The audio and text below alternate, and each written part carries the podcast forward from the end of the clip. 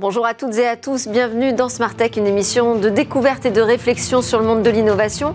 On va commencer par découvrir 10 logiciels, 10 logiciels qui font avancer la science et participent à une plus large diffusion du savoir dans la société. Ce sera le sujet de l'interview avec Roberto Di Cosmo, directeur de software Heritage de l'INRIA, dans quelques instants.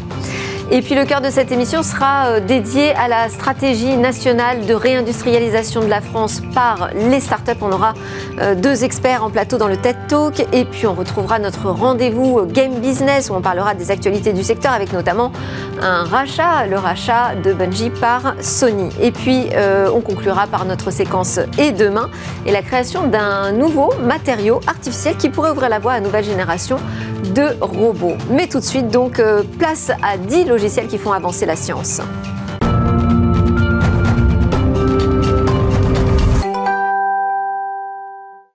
Dix logiciels français ont donc été récompensés pour leur contribution à l'avancée scientifique. On en parle avec Roberto Di Cosmo. Bonjour Roberto. Vous êtes connecté avec nous euh, ce matin. Merci beaucoup. Euh, vous êtes donc le directeur de Software Heritage. Euh, on en a parlé dans votre grande interview, mais je rappelle rapidement, c'est une initiative qui est porté à la fois par l'INRIA et l'UNESCO pour euh, la préservation et le partage du patrimoine euh, logiciel mondial. Et donc vous faites partie du comité d'organisation du prix Science ouverte du logiciel libre de la recherche. Ont été donc récompensés des logiciels libres mis au point par des équipes françaises pour leur contribution au progrès de la recherche. C'était une première. Hein, pour, euh, pour ce prix euh, cette année. Est-ce que ça a été difficile de trouver euh, des candidats qui, qui, correspondaient vraiment aux critères fixés, puisqu'il fallait trouver à la fois du logiciel open source, mais aussi français, qui sert la recherche scientifique? Et voilà, donc, tout d'abord, merci pour l'invitation. C'est un vrai plaisir d'être ici avec vous pour vous parler de ça. Euh, il faut savoir que la France a joué un rôle majeur dans le développement des logiciels libres, pas seulement dans le monde de la recherche, mais en particulier dans le monde de la recherche. Parmi les candidats, il y avait des logiciels dont le développement a commencé dans les années 80. Pour vous dire depuis combien de temps il y a des contributions majeures françaises à la recherche. Donc, elle était dans la constitution de, ces prix, qui est effectivement une première à niveau mondial. C'est la première fois qu'à un niveau aussi élevé, c'est-à-dire un ministère de la recherche d'un pays euh, majeur comme la France, on organise un prix pour reconnaître les contributions d'équipes de recherche à l'avancée de la science à travers des logiciels libres ben, on voulait reconnaître qu'il y a effectivement plusieurs formes de contributions différentes dans ces logiciels. Il peut y avoir des contributions scientifiques techniques très pointues, il peut y avoir la, difficulté ou la, mission de construire une large communauté autour d'un logiciel, il peut y avoir la, nécessité de construire une documentation, et il peut y avoir d'autres choses qu'on n'avait pas imaginées. Donc là, on avait laissé une quatrième catégorie pour un prix du jury dans lequel le jury a choisi c'est ce que vous trouvez les plus pertinents parmi ces candidatures. Et donc, euh, non seulement ça n'a pas été difficile de trouver des candidats, il y a eu 129 candidatures, toutes des, des jurys excellentes. C'est dire la richesse de la contribution des, équipes françaises euh, au progrès de la science à travers le logiciel libre. Et ce n'était pas qu'en informatique, il y avait tous les domaines il y a des neurosciences, il y a des, du traitement du, langage, il y a du traitement du, signal, il y a des, interfaces cérébrales, il y a, il y a des choses pour l'astrophysique.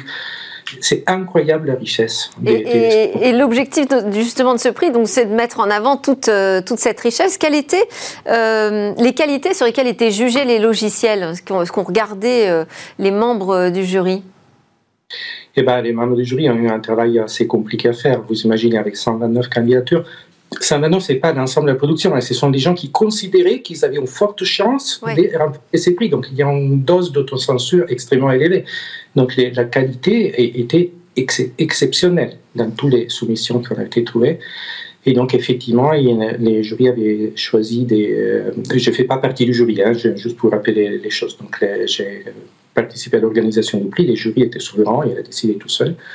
Mais de ce qui a été euh, précisé, effectivement, on cherchait la qualité de la contribution scientifique et technique. Donc, est-ce qu'on a résolu un problème scientifique particulier Est-ce qu'il y a une difficulté technique particulière comment on, a développé ces logiciels Mais aussi, comment on s'est assuré que la communauté soit construite autour de ces logiciels pour en garantir la pérennité ou pour faciliter l'usage Comment on a construit une documentation de qualité qui permet l'utilisation ou la contribution c'est cet ensemble des facteurs qui ont été tous pris en compte. Et bien évidemment, il s'agit de logiciels dès la recherche pour la recherche. Donc, est-ce qu'il y avait une reconnaissance par les pairs? Est-ce qu'il y a des publications scientifiques qui ont été produites grâce à ça ou qui mentionnaient ces logiciels? Ça, c'est évidemment un critère majeur.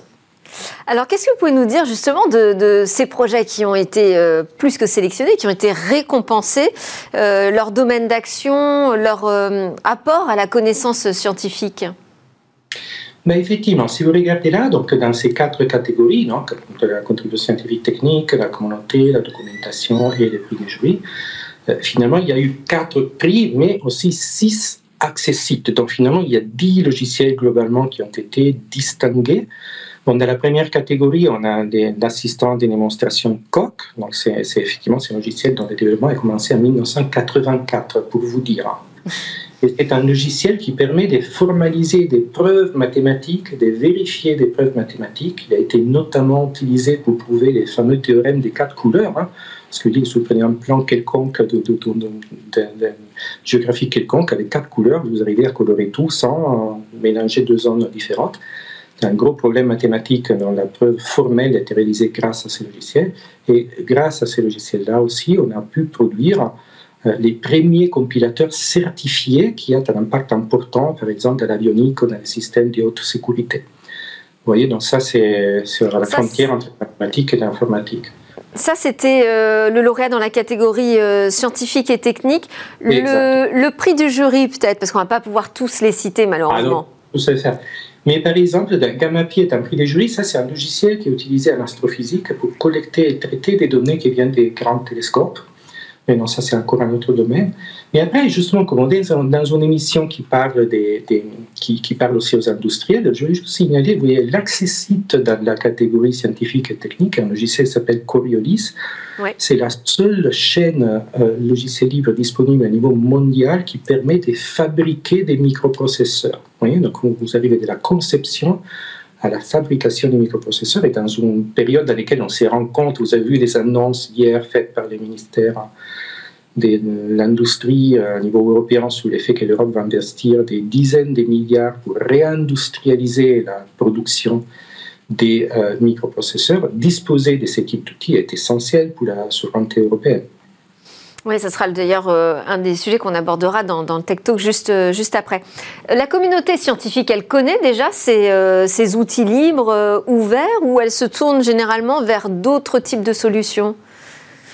Ah, c'est une bonne question. Ça dépend. Hein, on parle des communautés scientifiques, mais il y a plein, plein, plein, plein de silos selon avec qui ou où vous travaillez. Mais par exemple, vous voyez, les, les, deuxièmes logiciels hein, qui est lauréat, qui est Scikit-Learn dans la catégorie communauté, euh, ça a été développé à l'origine pour les besoins internes dans l'équipe, mais non, c'est le logiciel de référence à niveau mondial, c'est pas juste en France, mais à niveau mondial, euh, pour l'apprentissage statistique. C'est une forme d'intelligence artificielle, si vous voulez. Techniquement, c'est un apprentissage statistique. Ils ont milliers de contributeurs à niveau planétaire et une utilisation massive de partout. Donc oui, il y a de plus en plus des non-communautés scientifiques qui euh, utilisent des logiciels libres. Ça, permet de faciliter l'utilisation, évidemment. Il n'y a pas besoin de passer des commandes, de faire des choses bizarres, mais surtout, on peut contribuer, on peut parler avec des gens qui les développent et ça apporte une véritable valeur supplémentaire dans une démarche des sciences ouvertes qui est de plus en plus euh, généralisée. Et donc, logiciel libre et sciences ouvertes font euh, bon ménage. C'est un ménage naturel, c'est-à-dire que c'est euh, la volonté de diffuser euh, plus largement le, savoir Absolument. D'ailleurs, si vous regardez justement la notion de logiciel libre, et soit les free software, soit l'open source, mais globalement, notion de logiciel libre, ça des années 80. Et la notion des sciences ouvertes est beaucoup plus récente, mais les principes du logiciel libre sont très similaires à ceux de la science ouverte. Comment faire pour partager les connaissances, pour travailler, construire mieux sur les résultats des autres de façon collaborative.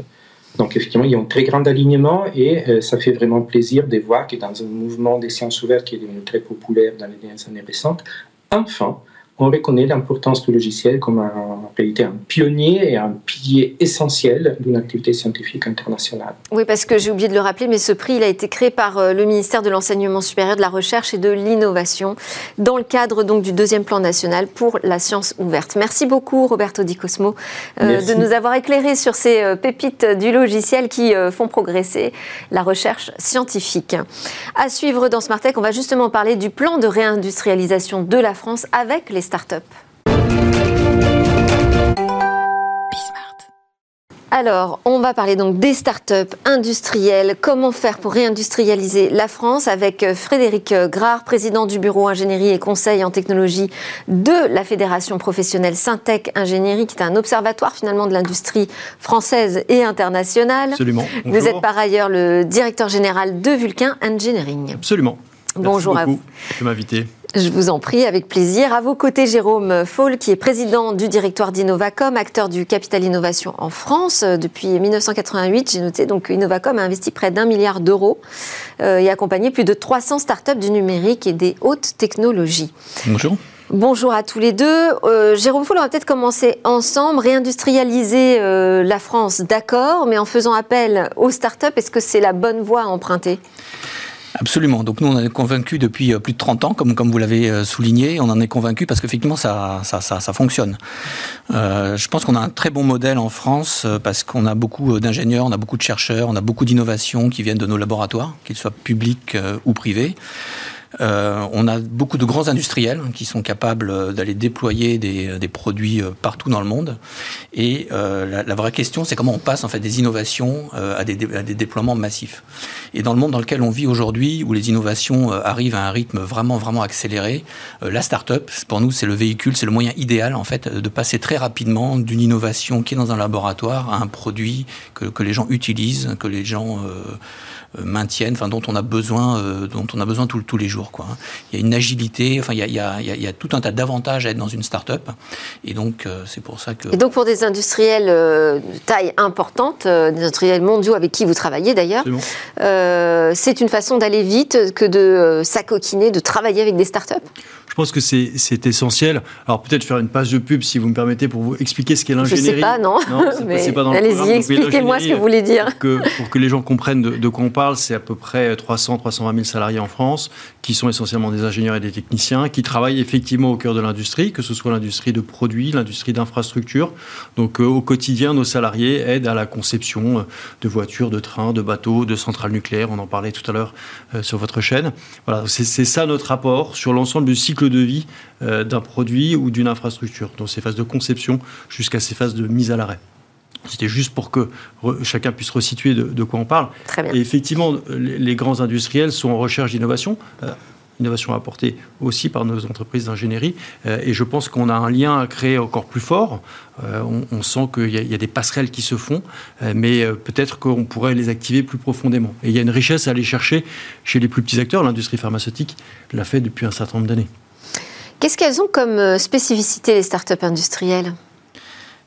Alors déjà, elles, elles, elles, sont sur des produits, elles développent des produits qu'il faut fabriquer. Euh, et, et, donc ça, ça prend, ça prend du temps. Euh, il faut construire des usines, hein. il faut, faut, mettre en place Est-ce que ça sonne presque comme deux termes antinomiques, un start-up industriel non, je, je, je, pense pas. Enfin, pour moi, la start-up. Aller vite, euh, une croissance ultra rapide, c'est pas forcément le cas dans le, le, le domaine de l'industrie. Euh, si, si, si. Enfin, tout est, tout est. Vous venez de le dire d'ailleurs. Vous venez de dire. Tout... Oui, il faut fabriquer des produits, ça prend du temps. Voilà, tout est relatif. Euh, donc, on, on, peut, on, peut, aller plus vite. En fait, c'est ce que je voulais dire hein, dans une start-up que ce qu'on peut faire dans un grand groupe.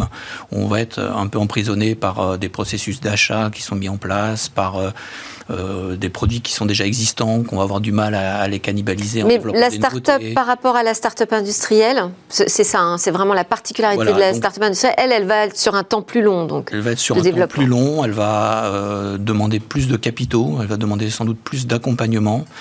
Euh, mais, mais, au final, elle va euh, aboutir en fait à la même création de valeur, euh, à la même, oui. Au même rendement financier finalement pour des investisseurs. Et donc toute la clé hein, que, que l'on a aujourd'hui, enfin c'est un peu tout le débat je pense qu'on a en ce moment, c'est de savoir comment on peut attirer plus de capitaux privés en fait vers ces startups industrielles qui apportent des solutions qui sont vraiment importantes par rapport aux enjeux qu'on a dans, le monde dans, dans le monde aujourd'hui. Hein, les, les, produits voilà un peu plus virtuels, les plateformes internet, la fintech. Enfin j'ai rien contre ces, ces, sujets-là, mais par rapport aux enjeux que l'on a en termes, par exemple, de sécurité, en termes de santé, euh, environnementaux évidemment, hein, sur, sur, la planète. On a besoin vraiment d'avoir des produits en fait qui apportent des, des révolutions dans, dans, dans, nos usages. Et, et, et, cette nécessité de relocaliser, aujourd'hui, on a des atouts en France pour euh, y arriver? Je pense que clairement, on a des industries de référence. Euh, on en a, on en a cité quelques-unes euh, l'énergie, euh, les transports, l'aéronautique, l'agroalimentaire, la pharmacie. Donc je pense qu'on a, on a tout le terreau. On a encore, et, ça sera peut-être un point de discussion tout à l'heure, la base de compétences. Mais attention, attention, je pense que ce pays a de moins, de, de moins en moins de vocation scientifique et technique, peut-être pas suffisamment d'ingénieurs. Hein. On a quantifié au Syntec Ingénierie à peu près 10 euh, 000 euh, jobs d'ingénieurs euh, qui, qui font défaut. Donc on pourrait recruter 10 000 mmh. ingénieurs en plus en France. Et ça, c'est peut-être un travail qu'il faut regarder par an. oui. Donc ça fait quand même un gros déficit. Hein. Oui, parce qu'on en diplôme, je crois, 40 et quelques mille. Donc oui, 10 000 sur, sur 40 000, c'est significatif. Donc au niveau des compétences, euh, on n'est pas mauvais, mais on n'en a pas suffisamment. Au niveau des investissements, j'allais dire c'est un peu la même chose. Euh, ce qui a donné naissance à des propositions euh, faites par le Syntec Ingénierie hein, pour les candidats à la présidentielle sur l'industrie précisément. On va parler de ces propositions-là. comment faire pour relocaliser et innover dans l'industrie? Qu'est-ce que vous pouvez nous dire de ces propositions Je pense d'abord qu'il faut quand même euh, un petit peu relativiser. Tu le disais, euh, il y a une impulsion dans ce pays, euh, et je ne crois pas que ce soit le fait d'un gouvernement. Je pense que c'est le fait d'une tendance de fond, d'une prise de conscience des, deux, trois dernières années. Et France 2030, alors c'est le véhicule du, gouvernement actuel, il y en aura peut-être d'autres après, j'en sais rien, mais c'est quand même une belle projection. Euh, c'est des belles initiatives. On draine des fonds de manière très significative sur, je crois qu'il y a 10 objectifs, donc c'est pas non plus euh, pléthorique. Et je pense que ça est un bon terreau pour les startups, pour les entreprises de taille intermédiaire, de manière à créer cette dynamique. Mais alors ça veut dire que ce n'est pas suffisant si vous faites des propositions au-delà du plan euh, France 2030 Vous savez, c'est peut-être pas une question de, volume, c'est une question de rapidité. Euh, tu le disais, euh, il y a des masses euh, d'investissements qui sont là, qui ont été annoncées. Je pense qu'il faut qu'elles se matérialisent. Et là, pour le coup, il faut peut-être qu'on aille un peu plus vite. D'accord. Votre avis là-dessus? Oui, oui, et, encore une fois, je, pense que les, startups, c'est vraiment le, bon véhicule. Hein, parce qu'on n'a pas de. On, s'appuie sur. on, part, on part d'une page blanche, en fait.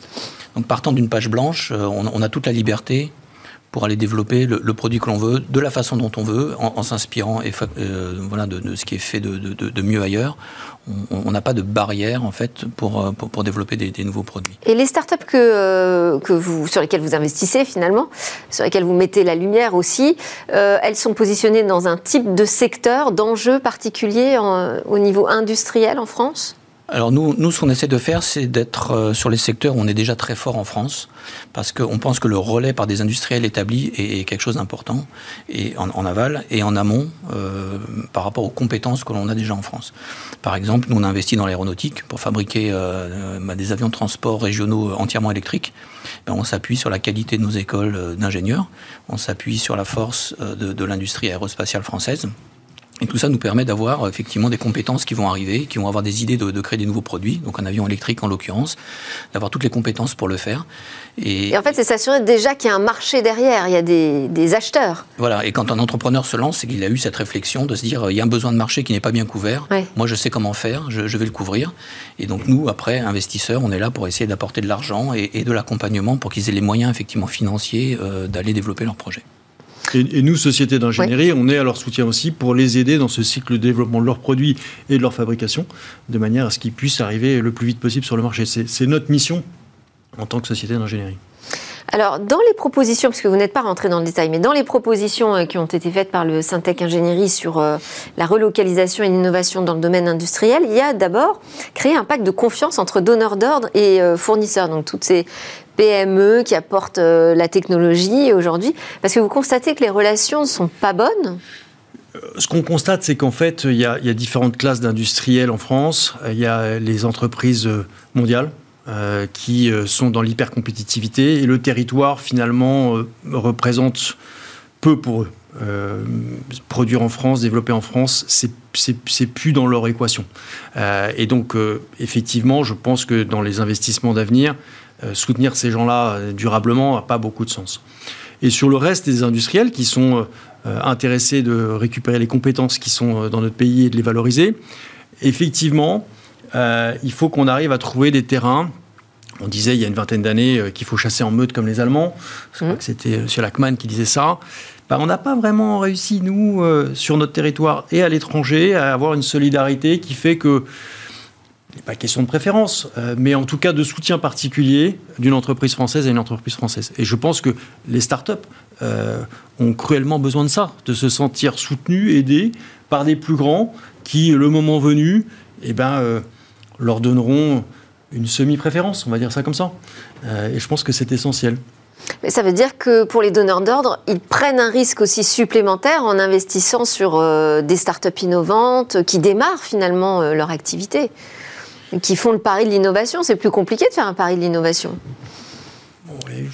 Pas forcément, hein. c'est-à-dire que quand les sociétés sont bien accompagnées, c'est suffisamment difficile aujourd'hui effectivement de se lancer dans un projet entrepreneurial pour qu'on soit sûr qu'en fait quand quelqu'un se lance, hein, et nous c'est notre métier, euh, on, en fait on sait, on sait, on sait qu'il va y arriver, on sait qu'il va y arriver. Alors il y a certaines conditions à respecter. Le, fait effectivement de travailler au sein, d'une filière avec des grands, grands donneurs d'ordre, c'est quelque chose qui pour nous est également euh, absolument euh, essentiel.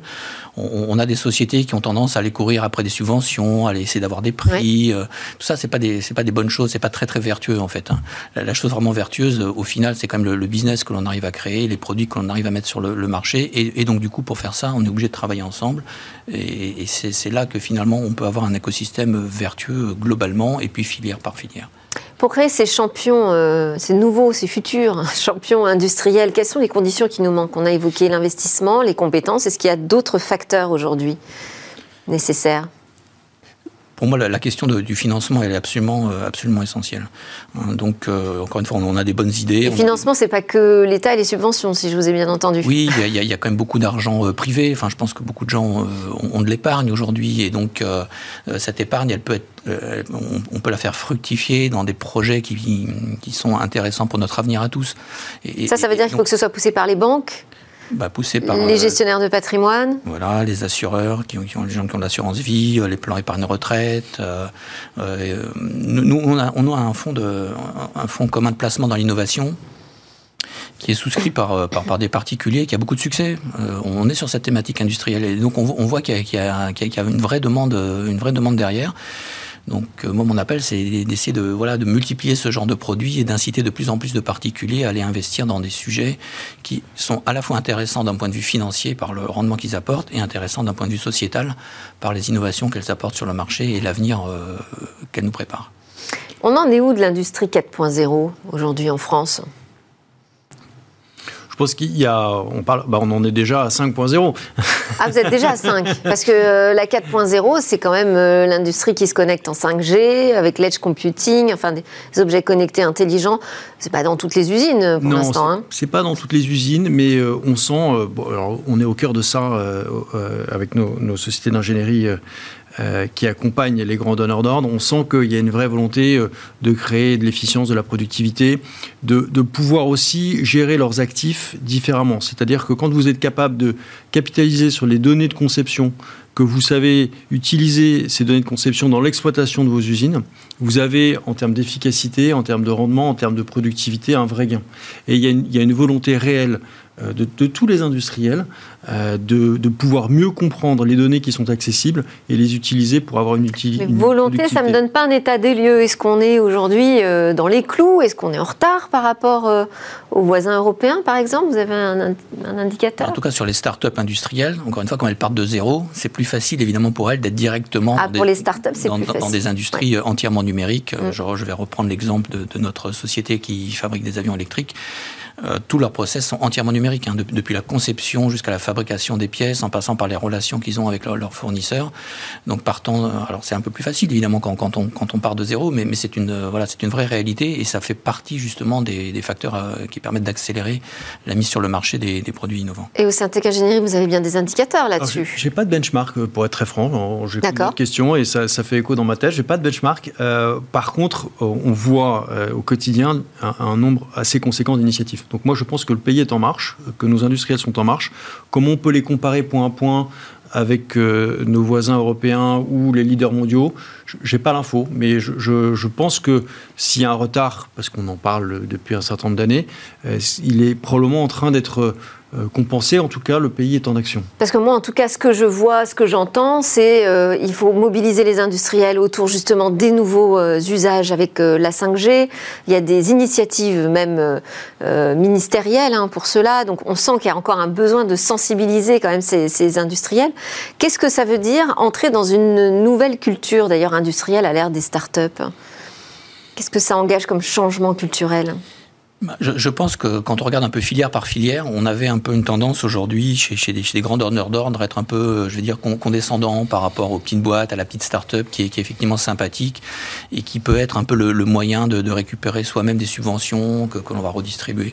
Donc, je pense que l'état d'esprit est quand même en, euh, train de s'inverser. Et il me semble que c'est aussi la tendance que donne le, gouvernement en, ce moment, c'est de dire euh, bah, les startups ont quand même des choses à dire, elles, peuvent tirer vraiment l'innovation, elles peuvent montrer la voie à, à des grands industriels et donc aux filières dans lesquelles elles se, trouvent. Et donc le, fait d'inverser un petit peu le paradigme en disant, euh, euh, notamment avec les plans en France 2030 là, qui, ont, été annoncés, euh, les, différents programmes de start-up industrielles justement annoncés par le gouvernement, de dire voilà, l'argent va plutôt d'abord aller vers les start-up et ça va leur permettre de développer leurs produits pour aller travailler dans une relation un peu plus d'égal à égal avec les grands donneurs d'ordre que dans une relation de, sous-traitant un peu typique. ça pour moi c'est très très positif hein, parce que ça va permettre à tout le monde de justement d'accélérer dans la... Ça risque d'être un choc culturel finalement euh, assez important. Euh, dans, dans, vos propositions aussi, vous faites référence à l'effort de R&D qu'il faut soutenir et à une préférence européenne dans les marchés publics. Alors, Effectivement, on, se rend compte que sur le territoire et dans, les marchés à capter à l'étranger, euh, il y a des pratiques qui sont très différentes. Donc il y a des pays qui considèrent la préférence, alors pour nous elle ne peut pas être nationale, elle se doit d'être européenne, euh, de manière assez différente. Et je pense qu'on gagnerait à être plus solidaire, euh, plus resserré entre nous et effectivement, je le disais tout à l'heure, déjà sur le territoire national, à considérer les options qui se présentent immédiatement à nous est-ce qu'elles sont, et je voudrais dire un mot sur ça aussi tout à l'heure, le coût du travail euh, On a peut-être, euh, les 5-10 dernières années, beaucoup baissé euh, les charges patronales, les charges sociales sur les bas salaires. Mmh. Là, on parle de, l'économie de l'intelligence, de l'innovation.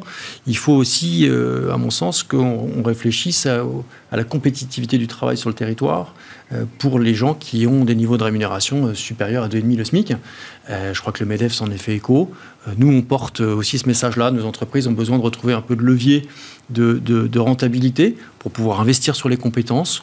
J'espère qu'on dira un mot. Ou les conserver les conserver, euh, vous savez. Euh, oui, parce que les, talents tech sont très très dragués par les industriels de l'autre côté de l'Atlantique. On a eu deux ans de répit au moins sur ce registre-là grâce au Covid, mm. puisque nos jeunes ont été moins tentés, moins sollicités pour aller étudier ou travailler à l'étranger.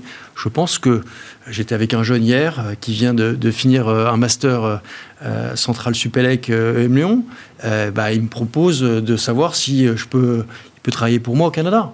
Euh, il ne me parle pas de venir travailler en France. Donc je pense qu'il faut qu'on se réarme pour donner envie aux jeunes de faire ce métier d'ingénieur dans des startups, dans des plus grands groupes, euh, dans des ingénieries, euh, sur le territoire national et, de s'inscrire assez durablement dans la création de valeur dans le pays. Est-ce que, euh, est que la fédération a rencontré déjà des équipes euh, de campagne, des candidats à l'élection présidentielle ça commence, ça commence. Et Écoutez, je Vous pouvez nous dire qui Alors non. Qu'il en est ressorti C'est que tout le début et puis les premiers rendez-vous étaient la semaine dernière. Vous voyez, donc c'est très frais. je pense qu'il y a de l'écoute. Vous les rencontrez dans quel cadre? On les rencontre dans un cadre informatif sur un certain nombre d'études. On a fait une étude avec Price Waterhouse Coopers sur justement la compétitivité de, nos métiers. Ils sont intéressés de comprendre notre analyse. Vous voyez, je vais citer un chiffre. L'évolution du pouvoir d'achat des ménages en France les sept dernières années, c'est 8,8%. L'évolution du pouvoir d'achat d'un ingénieur retraité de l'inflation en France, c'est moins 3,5%. Donc on a là des sujets. Alors ils vous écoutent, mais est-ce qu'ils commencent à s'engager? C'est trop. Euh, ils le font tous les jours, je crois. Pas de candidats, en tout cas, qui s'engagent pour l'instant sur ces sujets. On entend beaucoup parler de, choses qui sont fondamentales, l'école, le lycée, les mathématiques, euh, les classes préparatoires. Tout ça, je pense, sont des vrais sujets pour créer de l'attractivité euh, pour nos entreprises. Euh, et attirer les jeunes à faire des carrières scientifiques et techniques. Bon, et puis comme on est dans une politique de licorne, on espère qu'on aura davantage aussi de licorne industrielle euh, prochainement. Merci beaucoup à tous les deux, c'est passé très vite. Merci Frédéric Grard, donc président du bureau ingénierie et conseil en technologie de Syntec Ingénierie, et euh, Jérôme Foll, président du directoire d'Innovacom. Merci beaucoup. Merci à vous. Juste après la pause, on se retrouve dans Smartech, on va parler game business.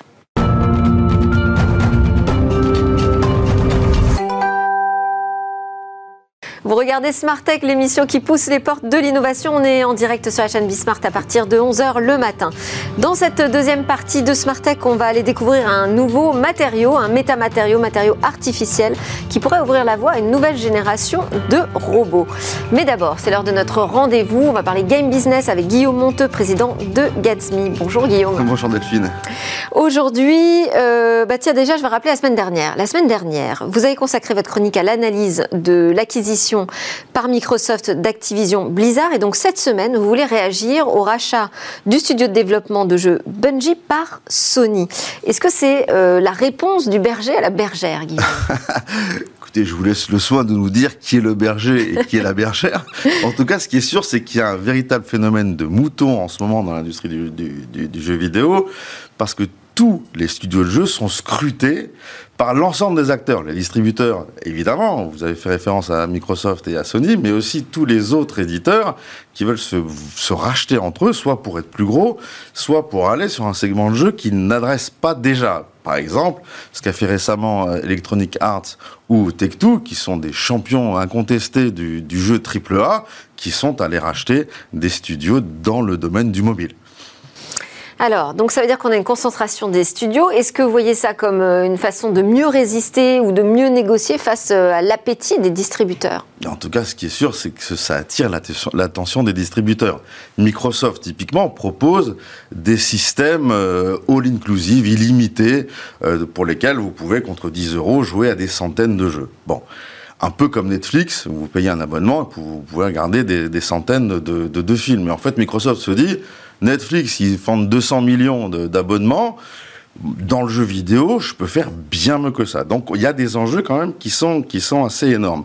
Et en fait, ce qui se passe, c'est que les éditeurs, ils veulent pas laisser Microsoft euh, caracoler en tête dans ce type de service-là, et ils vont pas dans le Xbox Game Pass, qui d'ailleurs est principalement composé de jeux Microsoft. On voit pas des Ubisoft, des Electronic Arts dans le, en mm. tout cas en masse, et leurs grands jeux ne sont pas dans le Xbox Game Pass. Et d'ailleurs, Ubisoft et, Electronic Arts proposent aussi leur service d'abonnement où vous pouvez pour 15 euros euh, par mois chez euh, Ubisoft Plus ou pour 15 ou 17 euros par mois chez euh, Electronic Arts Play Pro ben, jouer à l'ensemble des catalogues de chacun des, des éditeurs. Et dans le mobile, donc ça, c'est, plutôt dans, dans, la console. Dans le mobile, c'est exactement pareil. Les éditeurs, ils n'ont pas envie non plus d'aller dans les offres tout inclus, ni d'Apple, avec l'Apple Arcade, ni euh, dans le Google euh, Play Pass, par exemple. Et pourquoi? Parce que Apple et Google ne sont pas des éditeurs, eux. Certes, alors ils ont quelques studios d'édition, mais euh, effectivement, ils ne sont, ils sont pas d'éditeurs. Mais ils sont pas éditeurs. Mais les éditeurs boudent, entre guillemets, ce type de service, d'abord parce qu'ils veulent garder le contrôle avec le client. Et que quand ils jouent un jeu euh, qu'ils aiment bien, euh, bah, ils ont envie de les amener vers d'autres jeux qui leur appartiennent. Ça, c'est un. Deux, je ne cesse de le répéter, l'Internet, c'est la désintermédiation de, totale. Donc, à moins qu'il y ait un acteur qui vous apporte énormément de valeur, ben, vous passez pas par lui. Donc, et en l'occurrence, un Apple et un Google, aussi géants soient-ils, n'ont pas un, nombre suffisant d'abonnés euh, à leur service de jeu pour euh, apporter un service presque vital pour les éditeurs. Donc les éditeurs, ils vont pas trop. Enfin, Apple et Google dans leur, dans leur, euh, dans leur service d'abonnement, de, ils ont des, business models qui sont complètement alambiqués, dont les règles changent très souvent, euh, qui sont absolument pas claires, qui d'ailleurs dépendent même des éditeurs, voire de l'importance de leur jeu. Et plus précisément, c'est-à-dire?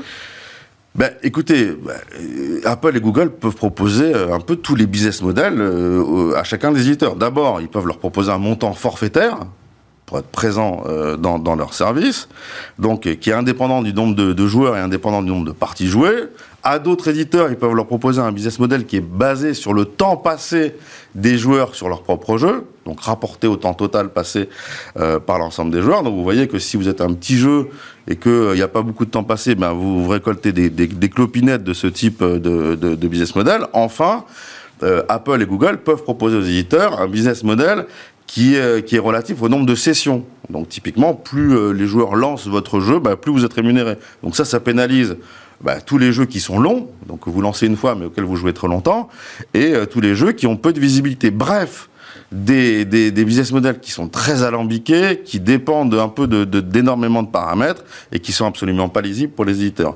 En plus, il se dit que 80% des revenus qui sont reversés aux éditeurs par ces géants euh, sont reversés à moins de 10% euh, des jeux. Donc vous voyez, c'est pas du tout euh, si évident que ça pour un éditeur d'intégrer ce, type de, service. En fait, on est exactement comme euh, des services de streaming comme dans la musique, comme Spotify, où seuls les gros artistes sont rémunérés et les petits, pas du tout. Oui, on comprend que ça, puisse refroidir. C'est clair. Alors, pour se lancer dans, cette course entre guillemets aux abonnés, les gros distributeurs euh, vont essayer d'attirer évidemment des grands jeux pour attirer la masse, mais aussi énormément de petits jeux pour, communiquer sur le fait que leur service euh, a un grand nombre de jeux, euh, au moins pour que chacun puisse y trouver euh, ce, qui, pourrait venir y chercher et, une certaine diversité, si vous voulez, dans, le service. Mais en fait, on revient à ce qu'on voulait démontrer au départ. les éditeurs se regroupent donc pour mieux négocier face à, ces distributeurs. Enfin, ça, c'était ce qui avait jusqu'à présent. Parce que jusqu'à présent, euh, les distributeurs avaient une stratégie de négociation avec les éditeurs pour essayer de les convaincre de, rejoindre leur, euh, leur service. Aujourd'hui, les distributeurs, ils ont plutôt une stratégie d'acquisition. Donc, on l'a vu avec Microsoft, et cette semaine, on le voit avec Sony. Mais on n'a pas encore vu Sony proposer euh, un service d'abonnement comme euh, le fait Microsoft. Non, parce que la stratégie de Sony, effectivement, est une stratégie qui est différente. Euh, Sony va convaincre les éditeurs de les accueillir au sein de son PlayStation Store en exclusivité et en échange de quoi ils leur proposent une visibilité et donc leur promettent euh, des ventes, ce qui, est, très bien sur Sony. Ça, c'est la, a été la stratégie de, Sony euh, pendant des années et des années. Ils ont un service qui s'appelle le PlayStation Now, qui est plutôt un service de cloud gaming, dans lequel, effectivement, pour un abonnement, vous pouvez avoir accès à un certain nombre de jeux, mais c'est plutôt des jeux euh, pas, forcément très récents, donc qui ressemblent pas forcément à, ce que, à, ce que, propose Microsoft. Est-ce qu'on pourrait avoir des jeux Bungie devenir des exclusivités pour la PlayStation? Écoutez, moi j'en doute fort, hein, parce que je, je, suis absolument Vous pas en doutez? Je, euh, Absolument. Euh, pour plusieurs raisons. Bon, D'abord, Bungie, c'est qui? C'est un, un, studio qui a, qui a, développé à la base la, la franchise Halo, une énorme franchise Microsoft. Pourquoi? Parce qu'à un moment donné, Bungie appartenait à Microsoft avant que Microsoft euh, redonne sa liberté à Bungie. Ils ont gardé leur franchise Halo, Halo et depuis, Bungie a développé une seule franchise qui s'appelle Destiny, dont, la, le dernier opus est Destiny 2. Destiny, c'est quoi? C'est un jeu euh, FPS, une très belle franchise, mais dans un segment de jeu qui est extrêmement disputé, dont le premier s'appelle Fortnite. Oui. Euh, et les autres acteurs, c'est Apex, c'est Overwatch, c'est Call of Duty, c'est des monstres. Donc une franchise belle, mais dans un secteur très disputé c'est quand même, euh, on va dire, d'un point de vue industriel, assez osé de la part euh, de, la part de Sony. Alors, très très vite, parce que juste d'un mot presque, euh, est-ce que c'est une bonne affaire quand même pour Sony, ce rachat de Bungie? Écoutez, moi, si je reprends mes abacs et que je raisonne comparable, ça me fait penser au rachat de la société Respawn par Electronic Arts en fin 2017 euh, euh, Respawn a une seule franchise, très belle franchise, qui s'appelle Titanfall, euh, sur un segment là aussi très disputé. Donc on est vraiment dans un schéma qui est, vraiment similaire, donc qui s'est déroulé il y a trois ans, mais dans un schéma industriel qui est très similaire. Mais Electronic Arts avait payé 700 millions de dollars. Là, Sony a payé 3,6 milliards de dollars Bungie. On a vu que c'était peut-être pas une bonne affaire industrielle. Est-ce que c'est une bonne affaire financière pour Sony? On verra bien. Merci beaucoup Guillaume Monteux, président de Gatsby, pour nous faire vivre l'actualité game business. À suivre dans Smart Tech, on va parler donc d'un nouveau matériau pour robots.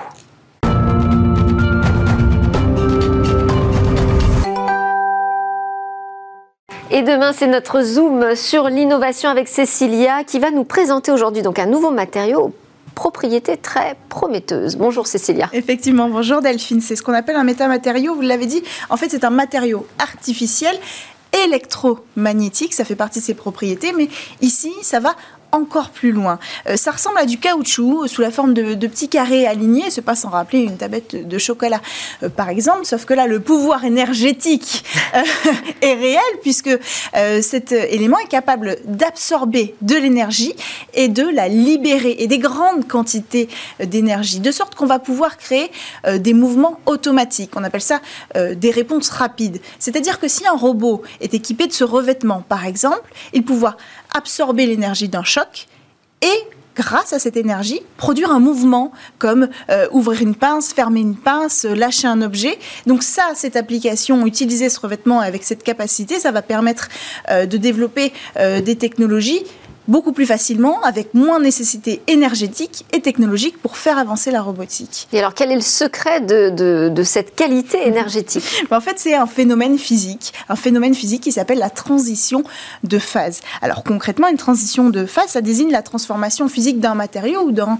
élément d'un état à l'autre, déclenché euh, par un facteur extérieur comme la température, la pression. En fait, tout simplement, je suis en train de vous parler du changement de l'eau, par exemple, de l'état euh, liquide à l'état euh, gazeux. On peut, on peut imaginer ça, mais ça marche aussi pour des éléments de l'état solide à l'état solide. C'est la composition à l'intérieur des cristaux qui sont modifiés. Alors ça, on connaît. Mais ce qu'on ne sait pas, c'est quand il y a ce changement de phase d'un état à l'autre, il y a une création d'énergie. Et c'est ça qui va nous intéresser euh, ici précisément.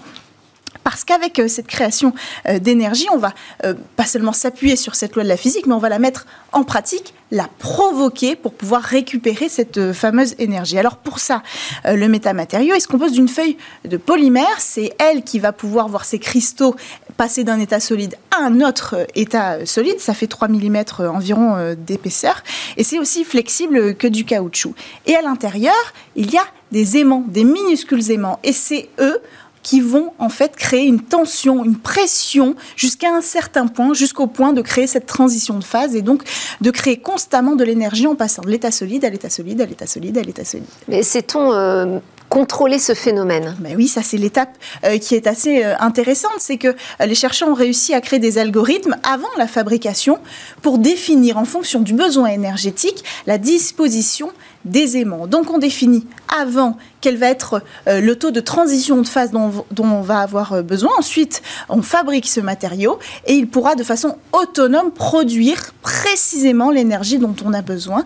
Ce qui veut dire qu'on pourra ensuite équiper des technologies robotiques pour qu'elles réagissent euh, en absorbant des chocs, qu'elles réagissent euh, en créant un mouvement qui créera encore de l'énergie. Enfin, euh, à la fin, on aura une technologie robotique quasiment indépendante énergétique. Et donc une nouvelle génération de robots. Exactement. Merci beaucoup, Cécilia. Merci à tous de nous avoir suivis. C'était Smart Tech. On se retrouve dès demain pour de nouvelles discussions sur la, tête, la tech. Bonne journée à tous.